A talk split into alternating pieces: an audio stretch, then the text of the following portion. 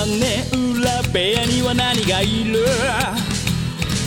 誰も知ることのない正体。皆さんこんばんはなんて言って今夜も始まるショータイム眠りに落ちるあなたをご招待。きっと心の宝物を今でも。そっと誰かと分け合うことに焦がれすっ飛ばした昨日の隙間を埋めるものはそうルチアさん皆さん、バラモルグリス、ペガです。あ、こんばんは。りょうです。えはい。バラド、バラドヘリス、ヘルスじゃないのか。いや、覚えてへん。あだろう。えーえー七神のもと、我はここにはい。屋根裏部屋家の両一世をアンダル人及び最初の人々の王と定め、七王国の君主と選挙する。マジっすか。知性が続きますよあ。知性が続きますよ。何自分で、自分で言っとん。自分で言う？ということで、あ、はい。えー今回は二人で、この二人で、キングスランディング場の鉄の玉座からお送りしますあ。よろしくお願いします。あ、僕らそんなとこにいたんですね。いて、いてますよ、このあ鉄の玉座。どうですか、目の前にして。あ、してすごいっすね。なんか、よくから茶番から、はい、茶番から始まってますけど、まあ、ということで、だいぶ前、以前から言ってた、今日は、ゲームオブスローンズの回です。ドラマのね。ですね。どうすか、りょうさん、これ、おい。まあもちろん僕らのことなんで、うん。えー難しいと思うんで、あれなんですけど、おい。ちょっとできる限り、ちょっとだけは、バレなしで、ゲームオブスローンズの魅力を、バレなしで行きたい。いやいや、さいや、もいやもちろんバレありでいくんですよ。バレありでいくんですけど、ちょっと最初の、どれぐらいか頑張れる、ちょっとしばらくだけね。はいや、いや、今ちょうど、え、もう終わったんですかね、最終章って。ま、まだですかね、あ。いや、えー、多分終わってると思う。終わってるでしょ？でもちょうど最終章じゃないですか、言ったら。今年ね。あ今。ほんでまあ、今月末ぐらいから、まあ、吹き替えも多分始まる。そう。で、僕は見てないんですけど、その最終章だあ僕けも、僕も見てます。見てないでしょ？で、シーズンが、要は7まであって、8が最終章って感じでねすよね、確か。で、7までは我々見てるという中途半端なはい。バレアリ会をするんですけども、はい。いや、もう面白いんで、ただまあ、今見てないよって言って、こう、これし、なんか、期間で、やっぱ見ていただくのが、もう、ゲームオブスローンズを体験した我々とすれば、はいはい。絶対ネタバレなしで見る方がすっごい面白いじゃないですか。だよね。えだから、まあ、ちょっと悩んでる方もいるわけですよ。はいはい。今更この1シーズン1からほうほう。8までなんかもうとても見れないよと。あー、長すぎて。だよね。っていう方もいるんですけど、まあちょっとなんかこう、できたらこう、見ない、いや聞かないで見ていただくと、その長さももろともせず、こう見てしまうっていうね、あなると思うんで、まあだからちょっとだけね、もう5分でも、まあ我々の力のなさがあるんで、もうそれも多分5分ぐらいが限界だと思うんですけど、りょうさんだからその、もし見てない人に、ー。はいはい。内容のその、確信みたいなのをせま、あの、言わずに、うん。魅力を言うとしたら、まあ、以前、まあ、語ってはいたいただいてるんですけど、僕が見てない時に、りょうさあ、ん。まあ、多分覚えてない、覚えてないと思うんで。覚えてないね。いや、だから、まあ、言ったら、ルッチとか、ワッツも見てないでしょ？松も見てないね。いや見てないワッツとかに、良さを説明するならどんな感じに、わからんなむ いやーこれ。俺でも、ペガはなんで見始めた？いや、りょうさんですよ。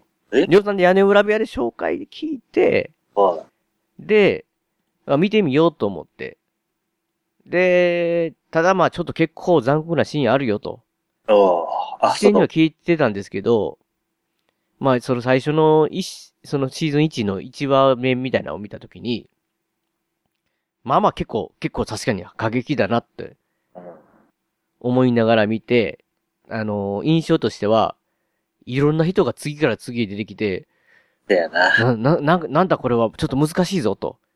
えー腰をじっくり据えて見れるタイミングで見ないと、う全然覚えれないよと。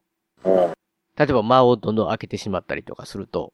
ね。っていう思ってるうちに、多分ね、2話目ぐらいか、3話目、2話目ぐらいかな、ぐらいで止まってて長らく。えー、それこそ1年以上止まってたと思いますよ。もっえと。ー、マジか。で、なんかあのタイミングにドラマが見たいなと、海外ドラマを見たいなってちょっと思う瞬間があって、うん。思い出したわけですよ。あ、あれ？もう一度見ようと。うん。で、見て、そのシーズン1を、まあ、とりあえず、シーズン1を最後まで見ようと思って見たら、なんちゅうドラマなんじゃって。って思って、まあ、見ないとかそういう選択肢の前にもうすでにね、うん。再生したっていうシーズン2を。そっからはもうあれですよ。もう一瞬のうちにもうザワールドみたいなもんですよ、なんか。時が動き出した時にもう終わっていたってね、シーズン7まで。っていう感じですよ。じゃないですか。だから何を惹かれたの？その、ああ、その、見た中で？いそう、まあシーズン1を見見てるときに、おって、あ、でもちょっと予想外だったのが、ほうほう一応まあ、このりょうさんが来てたファンタジーもんだと。その世界観が。あで、そういう感じって思ってて、僕の中でまあ、ロード・オブ・ザ・リングとか、そういう海外のね、ファンタジー系を想像してみたら、まあ、どちらかと言ったら、もう濃厚な人、人間ドラマというか、あ、だよね。うーのが、すごい面白いなって。んで、まあ、キャラクターとかも見ていくうちに、親しみというか、このキャラクター大好きなとこの、ここのキャラクタームカつくなとか、こういろいろ 出てきて、なんか、こういろいろ見れば見るほど、話が進むほど複雑になんかなってきて、こ。う、なんていうんですかね、その、その、あ、お前の立場もわかるよとかね。いや、でも、だわーとかなんかいろいろこう、これは、深い、深いっていうかまあ、浅いドラマじゃないぞと、こう、見て、見ていくうちにこう、けど、エンターテインメント性もこう両立してるみたいなね、なんかこあう。いや、だからほ、いや、本当にだから、りょうさんが今聞きたくなるのわかるんですよ。その、どこに惹かれたって。だから惹かれるポイントが、むちゃくちゃいっぱいある。その、見方のね、によって。うん、だから、それのどれもがクオリティが高くて、いやもうただただすごい面白いなという、まあ一言になってしまうというかね、それをまとめてしまうと単純に。なので、まあまあ最初の入りは多分人間ドラマへと思いますわ、なんか。ああ。あ、意外と人間ドラマなんだって。まあそれこそなんか、うん。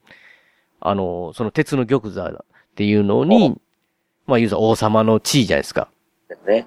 それにこう、野心を持ったやつがいてたりとかの、その、いろいろ感じのね、策略とか、まあいろんな、そういうのがこう、すっごい面白いなって、惹かれていくうちにもういろんなところに、あれもこれも最高やんみたいな感じになっていったって感じですね。りょりょうさんはどうなんですか？で俺は、まあ、なんで見始めたやろな。まあ、やっぱり評判みたいなのが、俺まあ、あの、いわば、このドラマを、まあ、魔法もドラゴンもあるよ、みたいな。そうそう、魔法もドラゴンも。うん。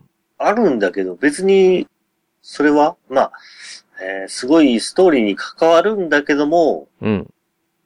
その、魔法がすごいとか、まあ、ドラゴンがすごいみたいなんじゃなくて、うん。やっぱりその人間のドラマっていうのかな。それが主軸にあったからかな。すごい見てて面白かったのは。そうですね。だからそう、だた多分というか、まあそれは、僕はファンタジーが好きなので、多分とまでしか言えないですけど、ファンタジー苦手な人でも、むちゃくちゃ楽しめるドラマじゃないのかなっていうそうだね。気ははしますよね。だから主軸に置いてない部分、確かにドラゴン出てきたりとか、主軸に置いてない部分もすごいんですけどね。めっちゃすごいなって思うけど、それがなくても、本当にその人間ドラマの部分が、だからその、現代社会とかとも全然、ね、その、置き換えれるというか、人の気持ちとか、いろいろその、みんなの考えとか、こう、行動とかも、っていうのがあるんで、まあ、正直言って、ちょっとまあ、エロいというか、そういう 裸が多いっていう部分で言ってね。なので。うん、そうそうそうそう。裸が見たいから進める、進めるんじゃないよってりょうさんの言ったのが、わかりますよ。見た瞬間、本当に裸多いなと思って。めっちゃ裸多いやんって、これ、まあ、言い訳ちゃうんと思ったら、いやもう、りょうさん言葉通り、まあ、いわゆるその、大人のドラマなんで、そういう部分も出して、この人とこの人のが、まあ、いかにその、まあ、男女関係の、そういう気持ちもあるっていうかね、いうのもこう、も、出すっていう意味で、その裸のそういうシーンもあるんですけど、そのりょうさん言ったみたいに、なんか、まあ必要だからというか、まあ、まあいわゆるやっぱし、大人のドラマだなっていう感じはしますよね。まあね、うん。よかったなだから、はじめ、まあ、あとは、ちょっとその、シーズン1はい。を見てるときに、うん。やっぱり好きな、まあ、その、キャラというか、うん。が出てきてくるわけでう、ん。ね、まあ、その好きなキャラが、この先どうなるんだろうかと。うん。うん。まあ、俺のキャラは、まあ、ちょっとまあ、置いといて。まあ、うまあ、俺はまあ、母親にちょっと勧めてて、うん。うん。まあ、母親がちょっと見始めたんだけど、はい。母親は、あのまあ、と、まあ、ちょっと主要な人物のうちの一人のアリア。アリア・スターク。そうそうそう。アリア・スタークが、うん。どんな女の子になるんだろうと。うん。うん。それをすごい楽しみに。なるほど。まあ、その、わ、まあ今、ちょっとペガが吹き出しそうになってしまった。いや、それが難しい。我々、我々難しいと思うんですけど。そう。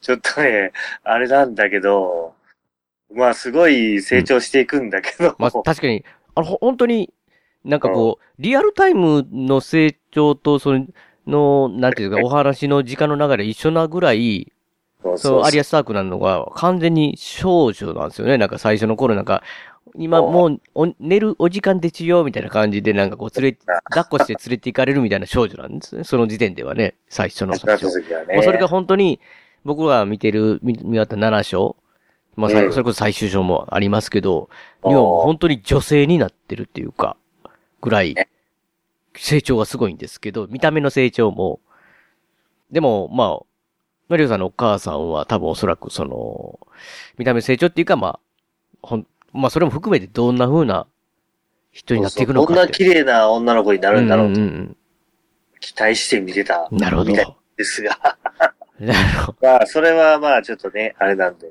まあでも、すごい成長する女の子ではあるんでね。うん。まあでも、まあアリアスターク、まあうちの母、俺もまあ別のキャラがすごい好きうんうにんしてたんだけど、まあいろいろ、まあそうなんていうのかな、やっぱちょっと残酷な話でもあるんで、あそうですね。そういう意味で、だからそれも大人のドラマというか、結構、なんていうんですかね。話に出てきて、ま、まあまあ結構出てるなっていう人が亡くなっていくっていうのも、なんかこう、まあ言ったら映画的なご都合展開みたいな、が多いようなタイプのドラマじゃなくて、現実的なドラマ、現実的なドラマってげもちろんファンタジーで全然現実的じゃなくて、フィクションなんですけど、まあ、必ずしも正しいものが奇跡的に助かるとか、ねかな悪い奴がひどい目にあって死ぬとか、そういう、まあ、超、完全懲悪みたいな感じのとは真逆というかね。限らないというような、まあそこもね、要は、話が読めないっていう楽しみというかね、どうなっていくんだろうって。頼むぞ、頼むぞって、自分の気に入ったキャラクター、好きなこの登場人物、死なないでくれよって思いながら、こう毎回見るっていうね、ねえ。いうとこがありますけど。もう、まあもうほんま、ほんま多分ムカつくキャラとかいっぱいおるそう。そうそうそう、もうなんかもう、夢に出てきたやついましたからね。腹立って、腹立って見てて。いや、だから、やっぱそれだけで、この、なんていうんですか、腹立つぐらいの、まあその、演技というか、うん。す、すごい、没入してるわけですよね、我々。だから多分。うん、そうやね。あれは確かにまあ演技してる人もすごいな、ほんまに。ほんまに嫌なやつですもんね。完全に。ほんまに。やっぱまあ、だな。まあ、その、ほんま嫌な、ほんまに嫌なやつっていうのは嫌なやつなんだけど、うん。なんていうのかな。その嫌なやつの中でも、ちょっと魅力を持ってるやつっていうのは結構おんで。だからそれも、だからちょっと現実的じゃないですか？なんか。だって、ね、現実的な人って、完全に悪は完全に正義かじゃないじゃないですか。なんかこう、わ、悪いやつやけど魅力持ってるやつとか、逆に悪かったけど、改心していくとか、うんまあ、逆もあるじゃないですか。いい感じにおったのに落ちていくみたいなとか。ええでまあもちろん、えー両方の部分を持ってる人とか、もうそういうのも含めていろんな、本当に、いますよね。その、えーゲームオブスローンズの中の登場人物でもい本当にいろいろ。だからなん、だから本当に、いろんなメインの女性キャラがいるとするじゃないですか。はいはい。で例えばよく、こんなん出てくる中で誰がお前好きとか話がまあ軽くあるとするじゃないですか。ゲームオブスローンズなかなかね、うん。難しいなってなんかこう、どれも好き、好きじゃないようなみたいな、どれも好きのような好きじゃないようなみたいなね。ゲームオブスローンズね、女性、女性の、このキャラがやっぱ、やっぱいいよなって、いや、い僕はいるんですけど、あ、ほんま。うん。俺、そう言われたら、そう言われたら、おらんな。まあ、男のキャラじゃあや、おるんだけど、女のキャラで、あ、いや、あ、一人おるわ。でもだ、から一緒じゃないですかね、多分それは。多分そうやな。うん女騎士でしょ、それは。あ、そうそうそう。ああ、そうだ。俺は大好き。でだからいや、だからそ、そんな感じで、でも、それ、それが、要はだから、みみんな嫌いっていうか、なんていうか、その、やっぱり人なんで、いろんな部分を持ってて、それが、まあ、俯瞰自然僕ら見てるんで、わかるわけなんで、その辺でなんかこう、うーんってなるっていうのはね。うん。だからそんだけだからリアルなんじゃないかなっていうか、そのリアル、リアルというか、まあその人間に、人間の性格をそれぞれキャラを掘り下げて作ってるというか、できてんのかなっていう。うん。あれは、ほんまに、なんていうのか、その、思い通りにいかない。うん。ああ、見てる我々がでしょ？こうなったらいいな、みたいな。そうそう、自分が願う未来に向かってくれないドラマやな。それでも、それでも、なんていうのかな、こう、まとまりながら進んでいくっていうの。うん。すごい面白い、ね、と思うな、俺は。まあ、ちょっと、多分この、あれじゃあ、引き込まれる人いないと思う2。回かぶったでネタバレ行こうかなって感じはしますけど、まあ、そう、まあもう、もう言っちゃいますけど、僕らの中では限界ですよね。はい。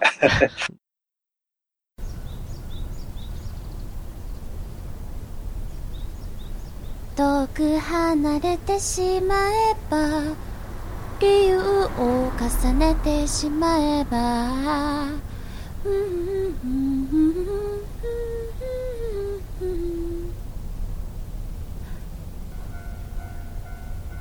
ねえ私たちってさいつまで一緒にいれんのかな？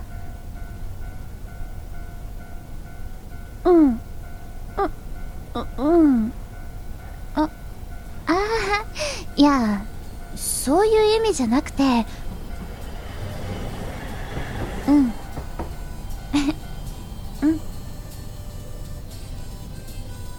私もそうだといいなーって。うん。そう。これからもずっと一緒だよね。遠く離れてしまえば理由を重ねてしまえば眠れない夜も新しい朝も変わり果ててしまうのか。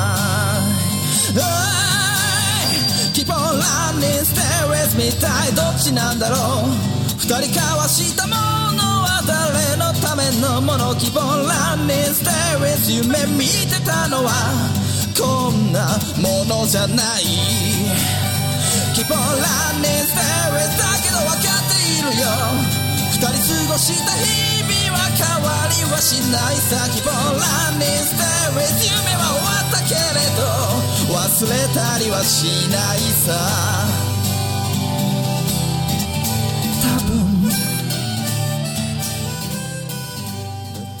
ボーカリスト笹山 Keep on じゃあネタバレ全開で、はいはい。まあ、どっからでも話そうかなっていうとこがあるぐらい魅力があな。りますけど、えー、まあ、好きな、はい。まあ、エピソード的なものありますか？エピソード？エピソード。きついなあ、きついよ。そしたら、好きなキャラ、単純にキャラクターいきますか。出てくる登場人物で。はいはいはい。まあ、こ、こっからね、完全にネタバレありなので、えーあはいもう見た人前提で僕らお話しする形になるので、あのそうだね見てないか、見てない方は多分、聞いててもちょっと非常にわかりにくいかもしれないですけど、そこはご了承いただきたいと思うんですけど、申し訳ないけど、うん好きなキャラクター、誰ですか？りょうさん。あもうやっぱエダート・スタークかな。エダ・スターク？うん。まあ、誰もが好きなエダードスカ・スターク。そうだね。まあそうなんだけど、俺的にはもう、それを見とったはずなんだけどね、はじめ。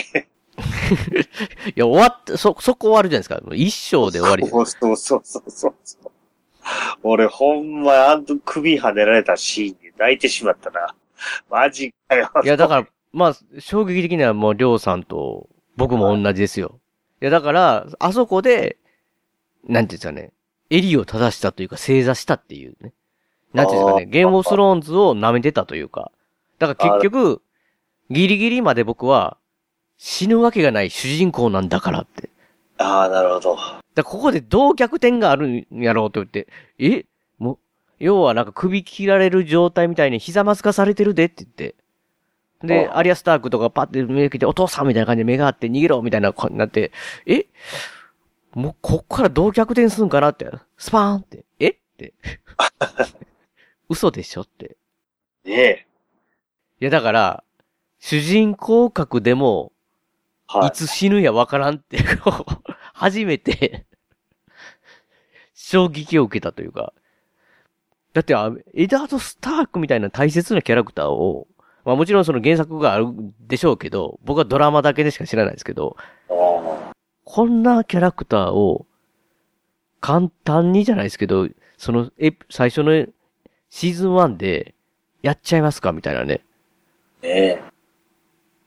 しかもなんかもう、いわゆる正義の人じゃないですか、あの人こそ。ちょっとぶ、あ不器用なぐらい、ーうん。まあ確かにこの政治の、大人の政治のね、うん。その、もともとはその、ウィンターフェルのちょっと田舎というか離れたところから、ロバート王に呼ばれて、王の手って言ってね、王のな散歩みたいな、引きずられて、まあやりたくないけど行ってって言って、そこでなんかもういろんな商標議会とかあるわけじゃないですか、こういろんな画策してるやつがいっぱいおって。そこにはま、全く向いてないというかね、まっすぐすぎる。い。ねえ。だからまっすぐがゆえに絶対正義は最後生き残るんだなと思ったらスパーンと殺されちゃって。マジか。あーまあ、ちょっと融通が効かない部分もあるなっていう感じはあったんだけど。そうですね。見てる僕らからしたら歯がゆいというかね。そう、正直すぎるやろって。もうサーセイとね、ジェイミー、えー、ジェイミーの関係を知った時にも、サーセイに言うじゃないですか。うん。あなたあなたを殺したくないから今すぐ逃げろっていうか、こ子供たちと一緒に。で、ロバート王に俺は今から報告するからって。そうなってきたら絶対お前を許せへんで追っかけるからって。今のうちに逃げろってさっき言ってしまうっていう。うん。バカって思いながら僕見てたんですけど。ロ、えだと思って。まに。ああいや、まあ、サーセイがどんな人物かっていうのまで知らんかったんやろな。まあ僕らも知らなかったですけど。まあ、だから、そうやね、あのーこのやったらもう、まあ、常識的な、常識的って言ったらおかしいな。まあ、そう言ったら、なんとか、ね、従ってくれるんじゃないかっていう気持ちもあったんちゃうかなっていう。いやー、ネットスターク。レズさん、俺はもうやっぱ、あの誠実さっていうのが、うん。初めに見ててすごい面白い、面白いっていうか、うんね、あの、見やすい感じでんよかったなと思ってたんだけど、さっくりと。いや、だから、俺は次から誰を見たらいいんだと思いますよ、その時。あ、そうなんや。いや、ちょっとね、本当にね、正直、もうなんていうんですか、サウザーですよ。サウザーが お師匠さんを殺し、自分の手で殺してしまった時ね。はい。そう。こんな思いをするなら、もう愛などいらぬってなったじゃないですか、サウザー。あと一緒で、りょうさん、こんなゲームオブスローンズ進みやがってって。こんな気持ちになるなら、もうシーズン2とか見たるかってあなるほどね。思ったんですけど、やっぱ残された娘たちとか、息子たちがいるじゃないですか。が、まあ、スタークの死を知ってどうなるんかなってやっぱ気になってそうやな、見てしまったんですけど、えー俺的には、うん。あのーまあ、これちょっと、もう今言ったら結果論みたいな感じなんだけど、うん。あのー初めに、えースターク家が、狼を、の子供を、うんうん。まあ、あのちょうど子供の数だけいるっていう、ーそうそう、拾った時拾ったに、時。あの、まあ、えージョン・スノうん。ーだけがうん違う狼っていうか、うん。まあ、ね、その時に、あ、ほなこのジョン・スノーっていうのはちょっと特別なんかなと思いながら、うん。俺はまあ見とって、まあもう正直な、今聞いた結果論だろうみたいな感じになるんだけど、いやいや、りょう、りょうさんがそう正直思ったやったら、うん当たりじゃないですかって。まあ、そうそう、ジョン・スノーがどうなっていくんかなっていうのもあった。いやー、僕ね、だからそれ、それはすごいですよ、りょうさんの。僕その読み全くなくて、あなんかこう、単純にあれ、スノーってね、スタークじゃないじゃないですか、あの人。ああ、そうやね。その時見てる時はもう人がいっぱい出てきて、僕僕の中でわけわからなくて、はあの、長男のロブとうん、ジョン・スノーの区別がつかないというね、僕は見見てて。そ、そんな感じやったんですけど、いや、だから、なんていうんですかね、スノーっていう名前自体もなんか違うのが最初は見ててわかんなかって、途中でね、結局、あ結局、ウィンターフェルのあたりの、うん。あの辺のえ地域で、いわゆる、お、お、まあ、その、ドラマで落とし子って言ってますけど、まあ、奥さんじゃない人との間にできた子供に関しては、一家の名前じゃなくて、スノーって名前になると。うん。うん。それで、ジョン・スノーって名前、まあ、それを、ね、知らなかったら、もう一人スノーいるじゃないですか。うんボルトンのとこの、ああ、はいはいはい。何、何スノーでしたっけ？あれ？何やったかな？名前がいっぱい出すぎて、うん。すぐ忘れてしまうんですけど、えーとね、今、あんなにだからし主要なキャラも名前も忘れてしまうっていうぐらいの、で、この、あの、人数の多さ。あ、ラムジースノああ、ラムジース。ー。まあだからその、ラムジーもだから、ボルトンの、ね、政党の、いわゆるその、奥様との間の子供じゃない、女の人との間の子供から、スノーって名前になってるっていう。だからその辺でなんか単純になんかこう違う狼って言って、なんかこう、家族でいるけどこの人だけ若干虐げられてるという、まあ虐げられてるのは言い過ぎですけど、なんか壁があるんだなっていうくらいしか分かってなかったんですけど、だって、しかもあの時って、あの、ジョン・スノーもいますけど、シオン・グレイジョイ、ああ、はい。シオン・グレイジョイも一緒にいるじゃないですか、あの時って。そうやね。だからこう、もう全然、なんなんだ、この、こここいつは本当は子供じゃなくて部下かな、どう、なんか、全然よくわかってなかったっていうね。まあでもあの時からりょうさんは最初の、言ったらもう1話の、え、えシーズン1の1話じゃないですか、あれ多分。狼拾うって。ああ、そうかな。その時から、ジョン・スノーが本当の主人公だと知ってたんいや、本当の主人公か、どうかわからんけども。え、ま、まだ、まだ、まだ7章、7章まで、え、シーズン7まで見てるりょうさんですら本当の主人公かどうかもわからないと。いや、はそうじゃね。その、まあ、シーズン1の時点では、あ別にそ主人公かどうかは分かってなかったけども、うん俺、まあ、やっぱり、あのーすごい印象的なシーンやったから、俺。ああ、狼が、狼を見てるっていう。ちょうど何そ体います、そうそうそうそう。その時に、あ、今度はこの話はスターク家を中心に進むんだなっていう感じやったんや。うん。いや、まあそれ全然、全然違う。全然じゃないけどもそうですね。だから確かに。にスターク家はすごい中心ではありますけど、中心が他にも何個も出てくるっていうね。あそうそうそうそうそうそう。え、そしたら、やっぱり、ネットスターク。いや、はいその、ちょっと、まあ、ちょっと話若干戻りますけど、この、ネットスタークとかね、はい。えー、北の王とかね。あ、北の王じゃない？な、この時は。な、なんでしたっけね、最初は。総督なんか忘れましたね。なんか、そんな呼び方とか、まあ、エダード・スタークとか、まあ、そのネットスタークっていうのはあだ名じゃないですか。あ、奥さんのキャトリンも、ネットって読むじゃないですか。あだからその辺が最初から普通に自然と当たり前ですけど、やってるんで、こいつ名前が、え、いっぱい、え、え、こいつスターク、エダートと思ってたけど、ネネットってやつだったっけ？あれ？スタークって、え、なんか顔似てるやつ別におったっけとか、なんかもう、ええ。まあ、だからそこだけが最初ね、入りがちょっと、特にももともと外国人の映画、外国の映画で名前を覚えるのが苦手というか、誰が誰かっていうのが、なんですけど、まあありましたけど、まあ確かにりょうさんが言うように、スターク系は中心で、他も中心がありますけど、結構な重要なでねすけど、だから、どうしようかな。この話が永遠に、うん。永遠に終わらなそうですけど、あ あ、ほな、僕の好きなキャラいきますか。あ、そうそうそうそうそう。まあ知ってるけど、知ってんの？まあ彼だろうなっていう。いやねまあこれ、はいネタバレありなんで、あれなんですけど、僕の好きなキャラクターは死んでしまってるんですよね。シーズン7で、最終章の前で結構、そうですね。ええとこで、え、6やつあ、7ですよね ?7 で。なら、ならやな。で、僕が、このゲームオブスローンズを見てる人がいてて、で、どこまで見ましたって、その人はもうその時点で最新まで見てて、で、僕はこの今7章見てますって、ああ、いいじゃないですかって言って、で、僕がね、もうこのキャラクター死んだんです、どこまで見たんですって言って、ちょっと悲しかったのに、もうその人の反応が、ざまみろでしょって。あいつやっと死んだんでしょって、みたいな。っていう風に嫌われるはい。ピーター・ベイリッシュ教。おー、ですね。僕らのピータ僕らじゃないと。ー。え？サンサルも言ってましたよ。助けた時になんか船でパッと助けて。で、ベイリッシュ教って言ったら、ピーターと呼んでって。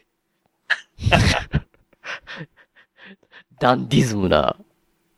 ダンディズムかなえ俺的にはおいロリコンじゃねえか。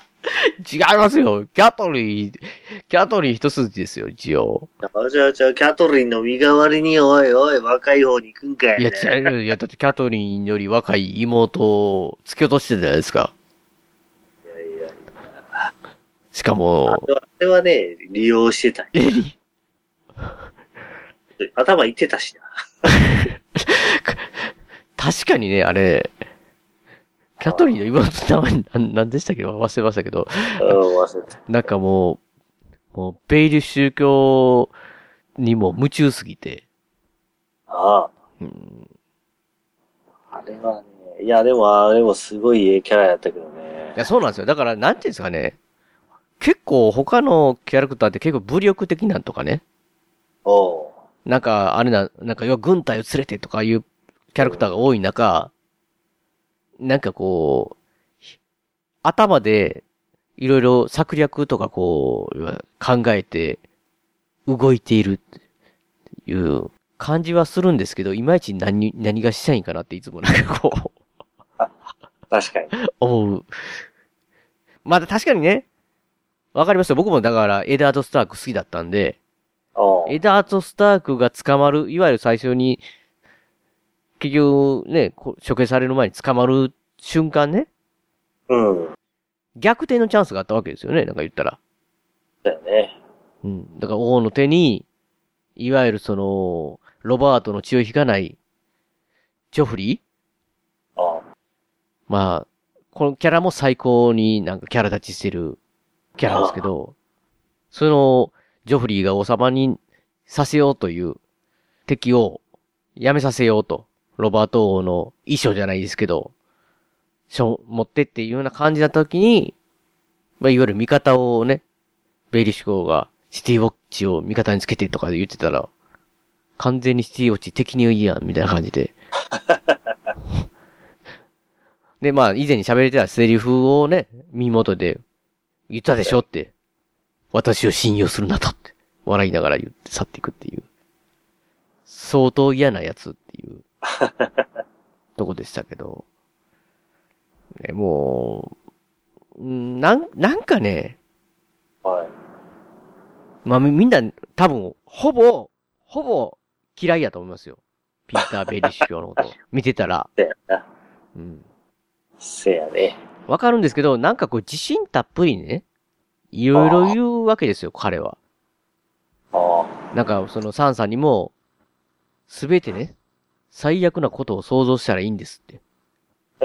すべてのパターンを最悪なことを想像したら、それが起こったとしても、まあ、そうよ、もともと予見してたということだ、みたいな感じのこと言うんですけど、あ。あ言うんですけど、彼結構いろんなところで、自信満々に行ったら逆アップをね、かまされて、おーっと、みたいな感じになるっていう顔がね。その時がなんか妙にちょっと面白いんですよ、僕いつも。あ、ピーター・ベリッシュ教びっくりしてるって。まあ、最後の最後にめっちゃびっくりしてもらっあれはちょっとね、もう。いや、もう、あれはもう、いやもう、しゃあない。しゃあないかなって思ったんですけど。びっくりしすぎてでしょ。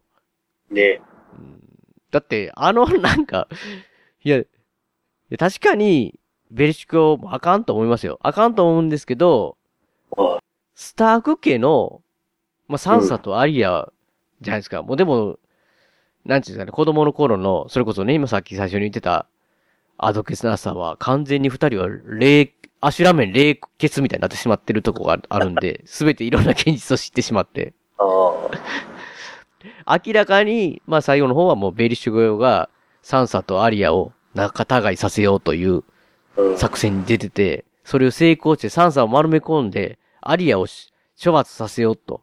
で、そういう感じの場所をね、作って、アリアを呼び出して、何姉さんみたいな感じで、そこでサンサが、もうあなたはこんな、すごいひどいことをやったので、処刑し、処刑しますっていうかね、ここでこんなんしますって言って、アリアって言うと思ったら、ピーター・ベリシュクよって言われて、おうって、俺って、は？はって、俺横に立ってて、お、おえ？って、アリアや、ややられるとこを見る、北総園で見ようと思ってたら、俺って言って、え？サンさん何のことか私にはわかりません、みたいな感じだった。で、すべて、今までのやつはちょんばれでばらされてみたいな感じだったんですか。あいやーでももう、アリアもそこで喉かっきらんでよかったんちゃうかな。僕、僕としては。あ。いやいや。ピーターあいつは早く、早く退場しろと思ってじゃあた。みんなね、みんな思ってたでしょ。ピーター7章までいいるとは、みたいな。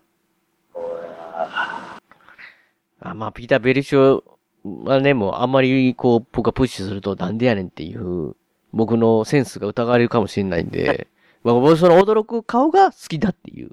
あとダンディズムなところがね、妙に。そうやな。そしてあの、あの召喚、あの人が経営してる召喚あるじゃないですか。はが、もう毎回大倉、いわいわゆるその小評議会の時は大倉大臣みたいな偉い地位じゃないですか、言ったら。で、毎、毎回でもなんかいろんなも関係ない、その時の旬の力のあるやつの軍団がバーってそこの召喚の中に入ってきて、で、その中の人が、分かってんのかって、ベイリッシュ教のこれ召喚になるぞって言ってるんですけど、い言いながらも毎回荒らされるっていうかな、なんか、これ何回やらされとんねんって。全然威厳がないんちゃうか、みたいな。い。ああ。まあそのベイリッシュ教、まあベイリッシュ教の話はもう、いいですわ。あいいのもう。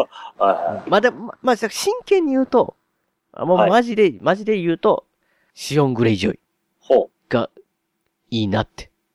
あ、シオンがいいなと思ってたんや。いや、ええなと思ってたっていうか、うん。なん、なん、もう見てられないんですよ。ああ、見てられないな、確かに。だって最初っていうか、最初が中盤ぐらいまでなんかすごい調子乗ってましたよ、結構シオン。そうやな。でもまあ、やっぱりあのーえー、鉄の、何やったっけあれ、うんもう忘れたけど。あのーあそこの軍隊を率いて、クレイジョイの？インターヘルうん襲いに来て。襲いに来た時から、やっぱり、ちょっと、あれやったなまあ、それまでもちょっと調子に乗ってる部分はあったけど、うん。もあ、やってはいけないことまでやってしまったっていうね。う、そうそうそうそうそうそう。まあ、お世話になっってたウィンターセフェル城を陥落させて中のね、昔からいる、お世話になってた家来も。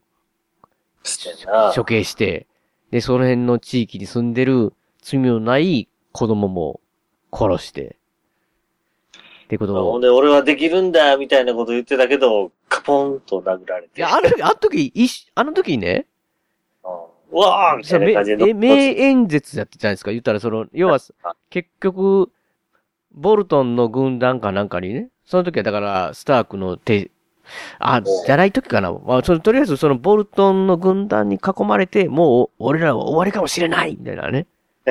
だが、記憶に残るんだって、俺らの戦いはみたいな感じで、すごいなんかね、インディペンデンスデーみたいな感じの、こう、わーってな、なったら頭パコンって殴られて、そうやなえ差し出されるっていうね。ね俺もだから、あの後、まあ、ラムジースノーと、うん。えらいことになりますもんね。やらないことやられるわけやけど、あのー、えー、もうほんま全然わからんかったな、あの後のラムジースノーっていうの。関係が全くわからんかって、全然、初めのうちは。そう、え、だから、ラムジー・スノーもね、その、りょうさんで言うのわからなくて、僕あの、えーポドリック？ああ、ポドリック。ティリオン・ラニスターのとこでお世話してた馬子、なんていうのお世話係の人。あの日、いい人、いい人。いい人じゃないですか、あの、あの子。あの子と同一人物からって最初、錯覚してて、マジで？なんで、え？しかも悪魔のようになってるし、え？って思ってて。いや、そで、こ何回かこう、シーンが変わるたびに顔見てたら、あ、あちゃうわって。別人や、これ。いや、全然ちゃうよ。いや、だって、ラブジースノーも最初なんか出てきて、できるとき、すごい、いい感じのなんか、あ、そうやな。喋り方の今やつ聞けますみたいな。助けに来てたじゃないですか、なんか最初ね。助けに来て、それは、あの、助けるふりして、余計ひどいところにこう閉じ込めるっていう、やつでしたけど。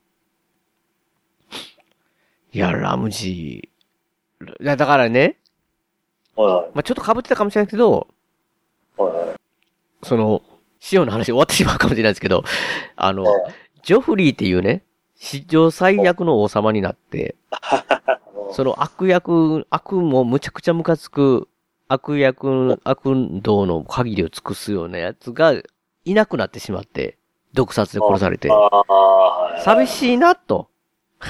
寂しくないんですけど、代わりに出てきたこういう、もうひどい男ですよ。代わりっていうかもう被ってるかもしれないですよ。ああ、ねラウジースの。いいっすね。まあ、シオンまあ、ね、男子、男子の大事な部分もちょん切られて、もう、ひどい目にあって、この拷問シーンきついなって僕も見ながら。はでも、もう洗脳みたいなのされてたじゃないですか。もう拷問によって。で、お前は今日からリークだって、よくわからん名前つけられて、な、なんかもうひどい扱いをされてて。で、そっから復活するじゃないですか。要はサンサーを助けようとして逃げて、な、ナイツウォッチのとこにね、あの、壁のとこに連れて行くと今度は、もう要は、スターク家を裏切った自分がジョン・スノーにしばかれると。からもうそこまで受けないって言って、で戻っていくわけじゃないですか、グレイ・ジョーのとこに。で、行ったり行ったらで、グレイ・ジョーの親父さんが弟さんに殺されて、な、うん。で、そこで、まあ、た、そこからまあ結局はでも、お姉ちゃんと一緒にね、行って、まあ言ったらもう男として復活したかなと。もうだってサンサを助けた時点でもすごい状態じゃないですか。そのままリーグの時はもうひと、もう精神的にももう無理って状態、コントロールされてたのに。けど、まあ話が進んでいって、まあお姉ちゃんが、その、自分の父親を殺したお弟に捕まった時に、戦場ですよ、戦場で。うん姉姉を助けに来るのか、お前はって言って、うん見たらおじさんですけど、シオンからすると。ほんなら海に飛び込むとピヨンって。いああ。や、そこが、いや、そらす、無理やってって。で、感情移入が、そらしようんやってって、もう自分と重なってしまうんですよね。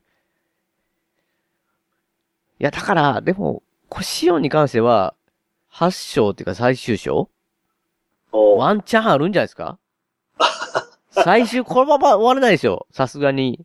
シどうやああ。男シオンになると思いますよ。うんどうやろうな。しような。いや、だから、なん、なんていうかね、この、だからこのドラマの中に雑魚キャラ、モブキャラみたいな人はね、精神的にすごい弱い方多いですけど、結構、そういう面ではなんか立ち向かう人とかも、が結構多いんでね、その主要の人たちが。その中でやっぱシオンっていうのが、こう応援したくなるっていうところがね。で、また調子に乗ってほしいんですよ、僕。いや、もうないでしょう、もうないと思いますよ。ないと思いますけど。もうないでしょうね。まあでもあそういう意れ、味えそういう、そういう意味、なんですか？あ、いや、だから、まあ、シオン。えっ、と、まあ、シオンはそうなんだけど、でもやっぱりこの、重要人物っていうのが、うん。サクッと消えるっていうのが、俺、あれやったんや、あの、えーえージョフリーのうん。奥さん、皇后に、皇后って言うんかな。マーシェリー。えーああ、まあ、しマーシェリー、そうですね、マーシェリーとかは、それこそ本当にキャラクターが、まあ、うんなんていうんですかね。一、お女性ですけど、いわゆるその権力欲というか、その地位の、地位ですよね、結構。おなんか、だから、したたかな女性でっていうので、すごい、キャラクター的に掘り下げられてたんで、ーしかもね、すまあ、俺的にサンサにも、実は優しいと。うん、なんていうのか、全然だからめっちゃいいやつ。うん、だけど、うん。あれ？え、さっくりやなって。さっくりでしたね。マーシェリーは生き残るかなと思ったんですよ。だからマーシェリーもそうですし、そのお兄ちゃんのバラの騎士、ロラスもか、なんかかわいそう。ああ。まあでもあれは、やっぱりその、サーセイの闇の部分なんかな、みたいな感じはするけどね。まあサーセイは、あのーあれ何やったっけ？歩かされた時に言われてた、粛粛清をや、え、ちゃう、な、なんですか？あ、屈辱をって言うんですか？ああ、あれを言っとった人にも、がっつり復讐してるから。うーん。サーセイは、いや、だからサーセイ、サーセイすらですよね。僕も、やっぱし、見てて、サーセイってすごい、非常な女、女で、結構ひどいこともやりながらも、でも子供たちだけは、みたいな、ああ、うん、ところがあって、で、まあ、すごいひ、腹立つんですよ、むちゃくちゃ。でもひどい目に遭えばいいと思ったらひどい目に遭ったってね。なんか宗教の人に捕まっ、捕まってっていうかね。で、そこで、いわゆる懺悔じゃないですけど、裸で真っ裸で、その寺院からその城まで歩かされるっていう。で、屈辱をって言って、うんその辺の街のみんなになんかいろんなもの投げられてっていうシーンが、むっちゃ長いでしょあれ時間にして。長いな。いや僕見てて苦しかったから長く感じたのかもわかんないですけど、ここまで見せるかと。ねえ。で、それがやっぱしなんかこう、サーセイの複雑な気持ちで、こう見ながら、サーセイやったらこれ今に見てろよって思ってるのか、もう真に、もう、なんていうんですかね、もう、もうやめとこうってこれからおとなしくなろうって、こう思ってるのがどっちなのかなって思いながら、でもその、なんか、やっぱかわいそうって思ってしまったんですね、みんながあのシーンは。ここまでサーセイにでも、ここまでやらんでもっていうか、なんか、あだからあのシーンを、あんだけ長く見せるっていうのがなんかすげえなって、このドラマって。あ、ほんまになんかもう、なんかみ、その群衆も怖かったし、すごい屈辱を味わってる感じが、すごかったしっていうかね。や、だからそれで、やっぱし、鉄の女でしたね、あの人は。なうん。あの爆発はえげ、えげつない。あの、あれ何でしたっけ？あの、なんとかファイヤなんか、なんやったかー。緑色の炎のやつね。な。ね、おあれ、えぐいですよね。そうやなだから、そうそうそう。だからそのサーセイと、やっぱり、こう、ずっと見てて思うのは、ジェイミーがね、うん。いいになってしまうよな。ジェイミー好きになった、あ、そうですね。ジェイミーは、ジェイミーね、だから、ジェイミーは何回もその波があるんですよ、僕。ああ。今はその、りょうさんと一緒ですよ。ああ、これジェイミー結構ええやつやなって思ったりとか、なんかこう、ね、ただなんかこう、掘るようになってた時あったじゃないですか。ああ相手がとかスタッフ家に掘るようになってて、いわゆる繋がれてた時に、ジェイミーに憧れてた人って言って子供が、子供っていうかその若い子がね、あなたに憧れてたんですあなたの重視をしたことがあってって言って、そうだったのかって言って。で、ば、僕に、い僕は尊敬してるみたいな感じで、僕が今でも手伝うことがあったら何でも手伝いますよって言ったら、じゃあ死ぬことだみたいな感じで首絞められるっていう。あ鬼かって。思う反面、サーセイのことが、むっちゃ嫌な女だって言いながらもむちゃくちゃ好きだと。あ、やな。そしてこの世界でね、それこそ、お金持ちだったら、それこそ、まあ、みたいになんか、ジョンスノー、ジョン、まあ、ジョンスノーは結果的に違いますけど、えー、ラムジースノーだとか、そういう、落とし子っていうものがいてたりとか、もちろん召喚があったりって言って、普通にもういろんな女の人を、まあ、お金持ちの男性は、こう、いけるっていうようなね、そういうせ世界観の中で、ジェイミーは、一筋っていう、他の人を抱いたことがないっていうのがいるだっていう。なんかこう、なん、なんなんですかね。だから顔も変わってきましたよね、あの人。ああ。最初の頃すごい、ちょっと嫌な感じだったのに。そうやな、イケメンの嫌なやつやな、みたいな。うん。まあ、特に俺はまあ、ネッドスターク推しやったから、うん。じゃあこいつはっていう感じだったけど、なんかもうね、手を失って、まああの、ティリオンの、あいつ誰だったっけ？剣を教えてもらうやつ。ブロン？今じゃティリブロン、ブロン？あ、そうそう、ブロン。ブロンも好きなやつやけど、うん。まあブロンがな、剣を教えたりとかしてる時でも、うん。なんやろな、なんか、すごい、その、そのキャラの、その味付けというのが、まあ、そういうのがすごいされてるキャラやなっていうので、うん。こんなにされてるのってなかなかないんちゃうかな。で、だから、だからやっぱり、まあ主人公の一人なのかな、みたいな。うん。だからジェイ、ジェイミーに関しては、物語の中で、こう、進むにつれて、まあ、印象っていうか、まあ、ほ本当に多分中身自体が変化していってるキャラクターな。だと思いますね。だからまあ、魅力的な。まあ、その、だって、いわゆる、エイリス王っていう、前のクルッタ王っていうね、教王っていうのを、は殺したという。それかも、しかも、その、キングスガードっていう、王様を守る、いわゆる SP みたいなね、うん。職につきながら、後ろから刺したっていうので、要は、卑怯者というか、ひどい裏切り者のイメージがあったんですけど、まあそれも、まあジミーが口で喋ってるのを、まあ信じるとすればの話なんですけど、あの、すごい好きな、やった、尊敬した王様だったけど、それこそ、なんとかファイヤーでね、もう何万人の人をも殺してやるって、なった時に選択肢はそれしかなかったって。だから別に、なんかこう、自分のなんか欲望とかなんとかで殺したわけじゃなくて、っていう、正義、正義の人やったんやっていうかね、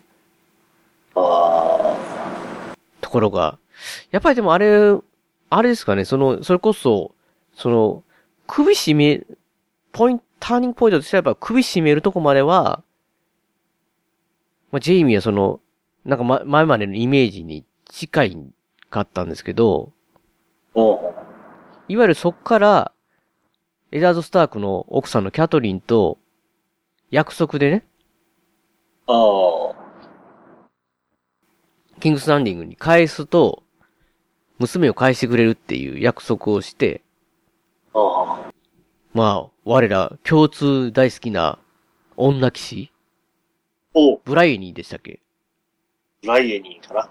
うん。やっぱ彼女と旅をしてのあたりから変わっていったっぽく感じるそうだね。だな。いや、それは感じるな。うん。あまりにまっすぐな。これ、この人こそでも不器、超不器用ですけどね。え、なんか、ああ、何やっても裏目に行く感じがあって。見ててかわいそうになるけども、うんもう俺大好きやわ。ね、女性騎士。最強の女性騎士。だって、ハウンドと1対1で、で、勝つと思わなかったですからね。あどう考えても。すげえなって。いやあ、ーああ、すごい。だから、ややっぱりだからそういう意味で本当にね、ジェジェイミー一人話してても、あ屋根裏部屋一回取れんじゃねえかっていうね。これな、多分。そうでしょ？シオンとかもこう、さらっと喋りましたけど、だからなんかこう、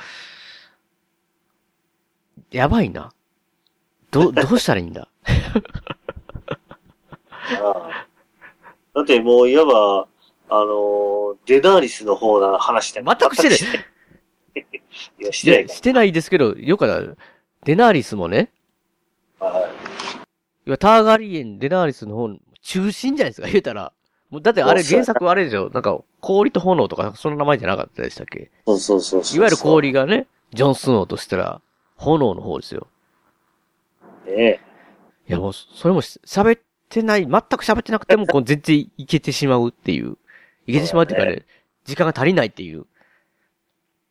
いや、でも、まあ、デナーリス、だからデナーリス言ったら、まあ、いわゆる美人じゃないですか。まあ、サーシも美人、みんな美人ですけど、まあ、それもでも我々の中で入ってなかったわけじゃないですか、その、誰がいいっていう中で。あ、そうそれな、やな。な、それはなんでなんですか？やっぱ、りょうさん。デナーリスはな、なんで、ああ、いや、まあでもデナーリスが好きか嫌いかでやっぱ好きなキャラやな。あ、マジですか？あーまあ、うん、そうやな。サーセイなんかと比べたら全然。サーセイはやっぱりね、もう1話目から嫌いやだから。1話目から嫌い？やっぱりなあ。でもまあ、えーデナーリスは、やっぱり結構その辛い人生を歩む、まあお兄さんのせいでもあるんだけど、うん。そのお兄さんのその呪縛を吹っ切った時は、やっぱり、よかったな。あの、お兄さんの役者さんもすごい、なんちゅうのめっちゃハンサムな人やなと思いながら俺見とったんやけど。イケメンでしたけどね。でも、まあ、黄金のトロトロにね、金のトロトロに顔がビャーってやられたっていう。うまあ、ちょっと言っちゃってる人ではあったし。でもまあまあ、それこそ、デナーリスこそさっきのジェイミーじゃないですけど、最初と今の印象が全く違うっていうね。ああ、そうなんや。でだから最初の頃なんかもう本当に兄に言いなりで、自分の考えみたいなのなく、うん、なんかもう、おとなしくて、あもうあ兄の言いなりやったのに、まあそれそれこそはお兄さんが死んだ時のひ一言？ドラゴンは、火では死なないわって熱ではって。あの頃ぐらいからもう、ちょっとね、こう自分の、なんていうの、自分というものを持ってっていうので、しかも今じゃもうめちゃくちゃ強いし、なんかこう名前も、あだ名っていうかね、名前も多いじゃないですか。やけずの情報とかなんかこう。なんかね、デナーリス・ターガリエンは、本名はもうむちゃくちゃ長い名前らしいから。あもう多分、何行ぐらいになるよな。もうもう、なんか、すごい長いらしいよ。ちょ、ちょっと待って、ちょっとトイレ。おいおい。えー番組の途中ですけども、ここで笹山さんの今回の一曲というのをかけさせていただきたいんですけど、まあ、いつもこう、屋根裏部屋最後の方にですね、え告知、神々ですけど告知をね、告知というか最後、笹山さんの音楽ですね、こちらの方が iTunes Store や Amazon MP3 で、まあ、ダウンロード販売買えますよとえ CD の方ですね、コンパクトディスク、いわゆるものとしての CD の方は、まあ、屋根裏部屋の方のリンクからでも飛びますけど、左側ですね、おすすめ番組とかの、えー一つ下に、えー、笹山さんの楽曲のオンラインショップはこちらからっていうところで、リビングオンザレコード、こちらを、えーリンク貼らさせていただきますけど、そちらの方で、あの、買えますよっていう話を、えーいつも告知させていただいてるんですけど、まあ、このリビングオンザレコードでしか、Amazon MP3 とかこちらの方にはないですよという、実はダウンロード、デジタル音源のがありまして、こちらの方がまあ、リビングオンザライブ、ボリューム3っていうのね。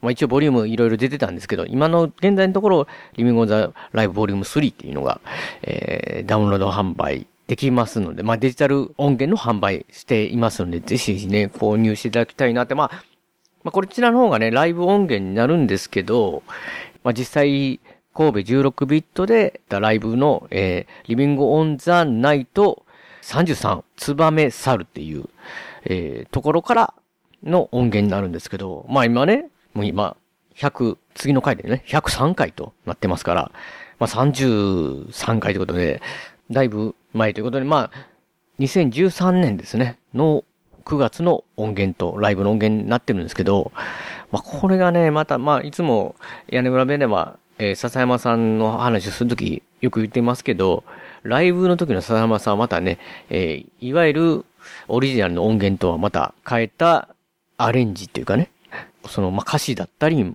メロディーだったり、まあ、その時によって変えたり、その空気感で変えたりもされてると思うんで、本当にその時のライブの一回、こっきりって形になるんですけど、まあ、この2013年の9月22日、今もう19年ですから6年ほど前ですかね、に、まあ僕はこの会場に来たんですけど、いや、この時のね、本当に、えー、ライブがすごい良くて、もう実際にこれおすすめ、本当にできる曲ばっかりだんで、まあ、例えば CM とかでも書きさせていただいてるキーポンがあったり、屋根裏部屋のエンディング曲のスルリがあったり、まあ、同じくあの CM でブレイブストーリーですよね。ブレイブストーリーがあったり、まあ僕のおすすめのだから、えー、ムーンストラック、水ゴムリ大好きな曲がすっごい入ってて、他の曲もね、いろいろ本当に素晴らしい曲の中で最後リビングオンザブルーズで締めるという形の、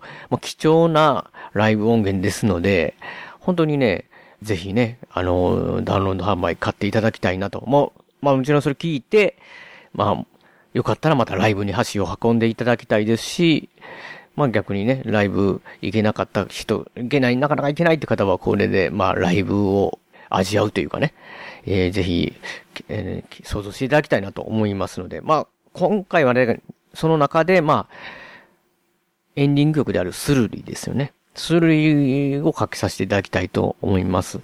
本当に、あの、まあ、スルリですと、まあ、屋根裏部屋をね、毎回聞いていただく、まあ、貴重な、貴重なっていうか、少数のね、リサさんかもしれないですけども、ずっと聞いていただいてると、まあ、耳耳にね、さよならっていう感じで僕らが言ってる時に後ろでかかってますので、よく耳にしてると思いますので、その辺でね、実際ギター一本で、まあ、笹山さんが歌われる時ってどんな感じなのかなっていうのも、まあ、この2013年9月22日の時のライブのスルリ。またね、これからもし行かれることがあれば、その時のスルリはまた違うと思いますけど、まあ、こんな風に違うんだっていうのを感じていただきたいなと思います。えー、そうしましたら、では聞いてください。えー、デジタルアルバム、Living on the Live Volume 3、3から、スルリ。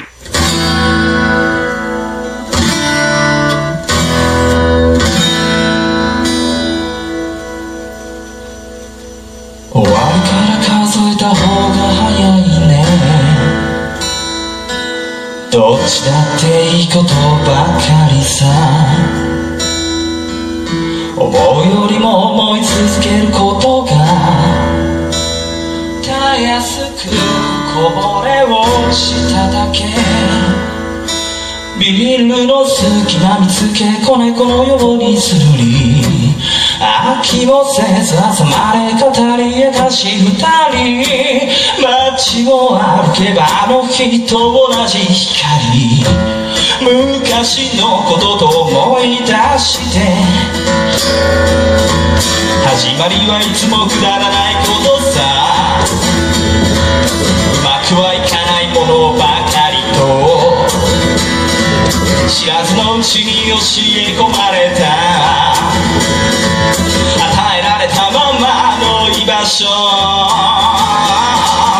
地の悪さを感じた日々も気づけばもうすっかりと懐かしい瞬きしてる間に過ぎた日々を思い出してしまうものがある。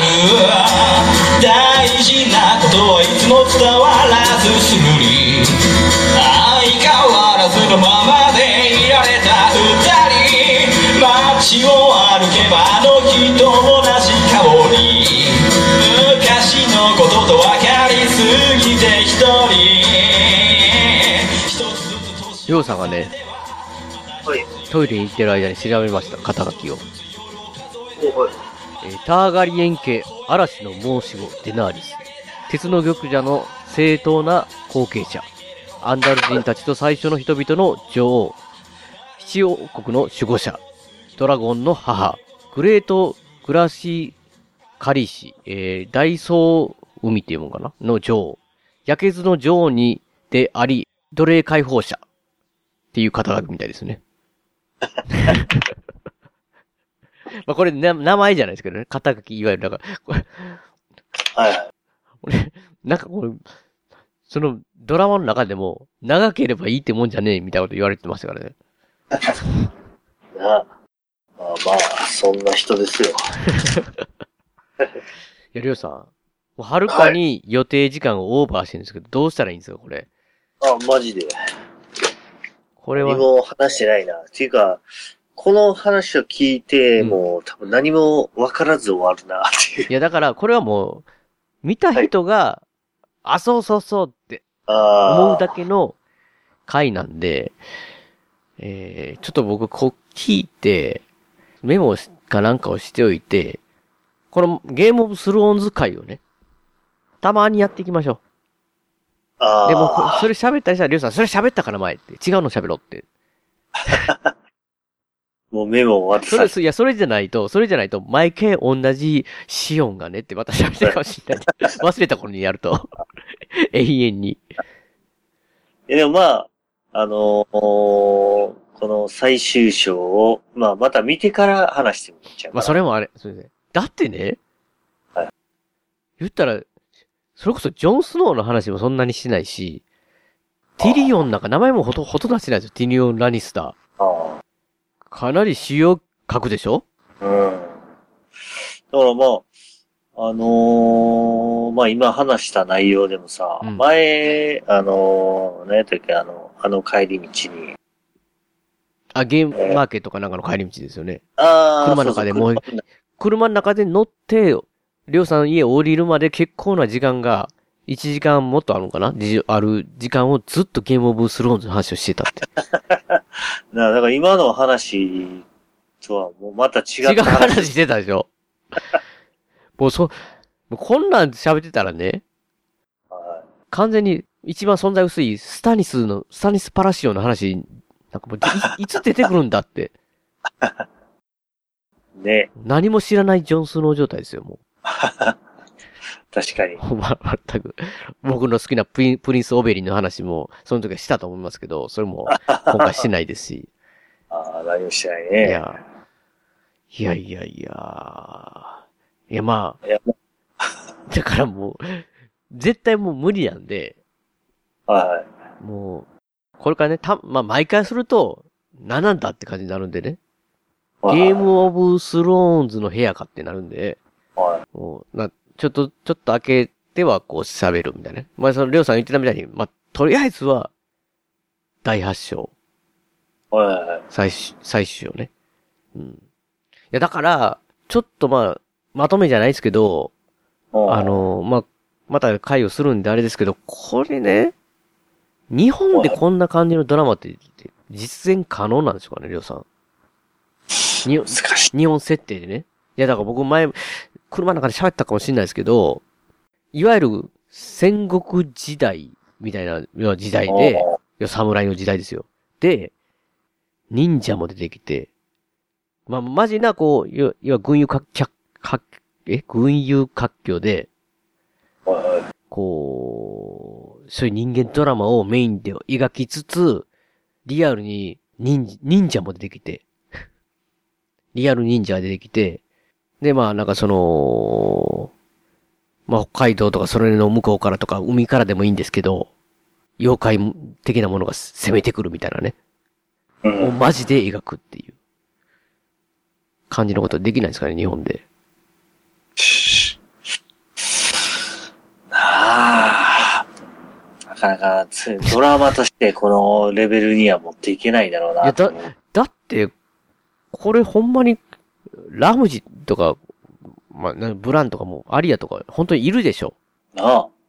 それを感じさせるもんな。いや、だから本当に、いるとしか思えなくて、この昔の歴史ものを見てるとしか思わないぐらいの完成度、世界観。ええ。うん。いやー。ね。まあ、ネタバレなんで、まあその、見たい人はね、最初にりょうさんが言ったりょうさんのお母さんのアリア・スタークが、今どうなってるかっていうね。わかるとは思うんですけど。暗殺者ですからね、完全にも ええどんな、どんな綺麗な女の子になるんだろうう。やっぱ綺麗ではありますけどえ、綺麗ではありますけど、ウォルダー・フレイの顔かぶれてましたからね、完全におじいちゃんになって。いだ。や、まあ。まあまあ、だからね、尽きないので。ええまたこれ、りょうさん、言い残したことだらけですけど、そうですね。もういつまでも鉄の玉座から帰れないんで、ああ、はいはい。そうですね。ありますか？りょうさんなんか最後。ああ、いえいえ、ままあ、まあ、あ、発祥見てからありますけどね、最初見て正から直。な話、うん今この時点でうん見てない人がここにおるかは、おおらないと思うんですけど、うん。見てない人がいたら見てほしいなって。いや、いやいや、今、今聞いてね、見ようかなと思うんですよ。こんだけ二人がなんか盛り上がってんたら、見ような、見、見るじゃないですか。見ても、あれ？ペガとリョウが言ってた話、あんま出てこへんでっていうぐらい、喋れてないですからね。言ったら。全然ね、そうやね。いわゆる氷山の一角っていうかね、本当に、なんかこう、ちょびっとちょびっとしか話せれてないというか。まあ、ほん、そしたら、えー、締めさせていただきましょうかね。あはいはい。また、えー、やりますので、特に、あファッションはい見てから、最初見て。そうだね、最終章見て、うん。また思い出して。いや、でも、ど、どうですか？そう、さ、最後、ひなんて最後にちょっと聞いたのは、りょうさん。おい、いわゆる、おい。僕らが満足するような、満足するというか、まあ、まあ、僕らが満足するってちょっと違いますな。いわゆるハッピーエンド的なね、感じになるのか、また、うん。エダード・スタークが死んだ時のように、ツーンって僕僕はもう、サウザーになるのか、どっちだと思います？これ、最終章。いやあ難しいな。まあ、もう正直な話、原作がない状態やからさ。うん。予想、予想ですよ、予想ですよ、これ。予想どうなっていくのかがちょっとな。いや、もう、ズバリ言いますよ。ジョン・スノーと、はい。デナーリスは、はい。生きてますか？難しい質問やな。まあ、希望的観測で言えば、希望的観測で言えば、えー、ジョン・スノーが生き抜くかな。ええいや、でも、希望的なさ、か、感想言ったらあれじゃないですか。やっぱ、ジョン・スノーと、はい。デナーリスが生き残って、ターガリン家家で、また、お、お、なんていうのね、鉄の玉座で、二人で、ほでジョン・スノー王様で、みうたいな。まあまあ、その希望的な観測復活でしょ？ょドラゴンの家系が。うん。でも、多分、テナーリスは、行ってしまわれるんじゃないだろうか。え、もしかして、シオンに裏切られて、いや、そこさっくりとまではわからないけど。まあでも、多分、俺の予想では、そうじゃないかなと思いながら。かそう、予想ではそ、そんなに楽観的なハッピーエンドで終わるようなドラマじゃないと。そうですね。まかあ、どこもじゃないっすよ。そうか。え予想でどういうわけか、シオンが鉄の曲だっていう。だね。え？いや、しそんなことはない。いや、そうやねって。そういうのもありかなってなったんかなって。ないないない。それはない。まあ楽しみにしておきましょうか。また話しましょう。いや、絶対面白いんでね。今み聞いた人でも見てください、これ、本当に。楽しくて楽しくて。あいやいや、それ、その表現ちょっとちゃうか。楽しくて楽しくて。うん。まあでも、面白い映画で、あ映画じゃんわ。ドラマなんいや、でね。全然喋りたいな。タイミン・ラニスターの殿様だっていうの喋れてないしな。殿様だって。もう喋れてないし、はパラシオン系の、なんでレンリーだけがイケメンなんだって。他の兄弟と一緒じゃないって、があって。ロバートとかスタニスと兄弟とは思えないっていう話とか、全然できてないですよ。ブランがあんなに成長するなんての話も。い。あーブラウンね。まあ、ブラウンはちょっと成長しすぎたな。まあそれもね、次回まとめて、もういっぱい話しましょう。そうですねというこ。とで、えー締めさせていただきます。あはい。番組のご意見やご感想などメールでお待ちしてます。ブログのメールフォームから送っていただくか、もしくは通常のメールでアルファベットで、ペガ屋根裏アットマーク Gmail.com、ペガ屋根裏アットマーク Gmail.com 宛てでお願いいたします。